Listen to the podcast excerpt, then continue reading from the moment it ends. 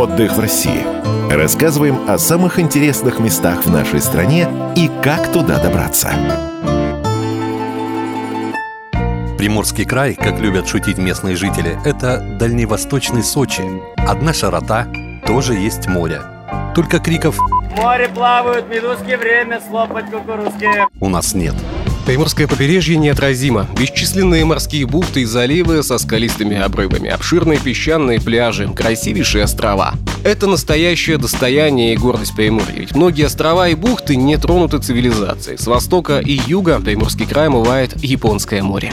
мы ассоциируемся как регион с теплым морем. То есть над этой ассоциацией не нужно работать, ее не нужно поддерживать, там, взращивать как-то искусственно. У нас третье теплое море в стране. У нас море теплое как черное, а красивое как белое. Это как раз то, чего не хватает вот, ну, в европейской части, особенно с точки зрения подводного мира, красоты береговой линии.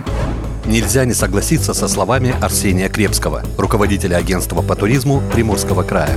Для жителей средней и центральной части России Приморский край кажется краем географии. Из Москвы лететь минимум 8 часов, и это если выбрать прямой рейс. Пока человек не попробует и не сравнит, грубо говоря, то время, которое ему нужно потратить в самолете с теми впечатлениями, которые он получит по прилету, очень сложно его убедить, что это того стоит. Мы, конечно, стремимся позиционировать это не как 8-9 часов, а как три фильма.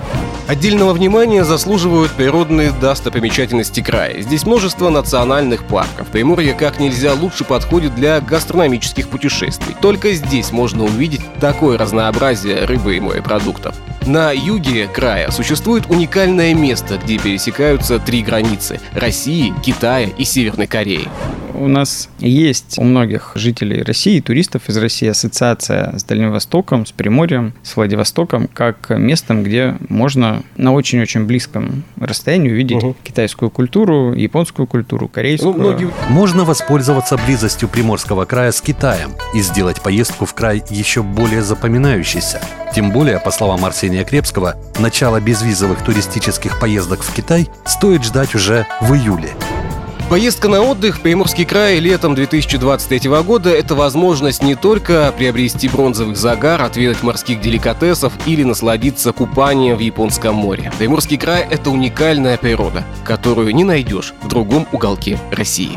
Владивосток – это уникальное место само по себе. Понятно, что Приморье не сводится к Владивостоку, но тем не менее, это город, в котором ты можешь жить в комфортабельном отеле и на такси от этого отеля уехать в дикую природу, в ботанический сад и- Ну, или примерно, на русский да. остров. То есть это вот то, что делает нас уникальными.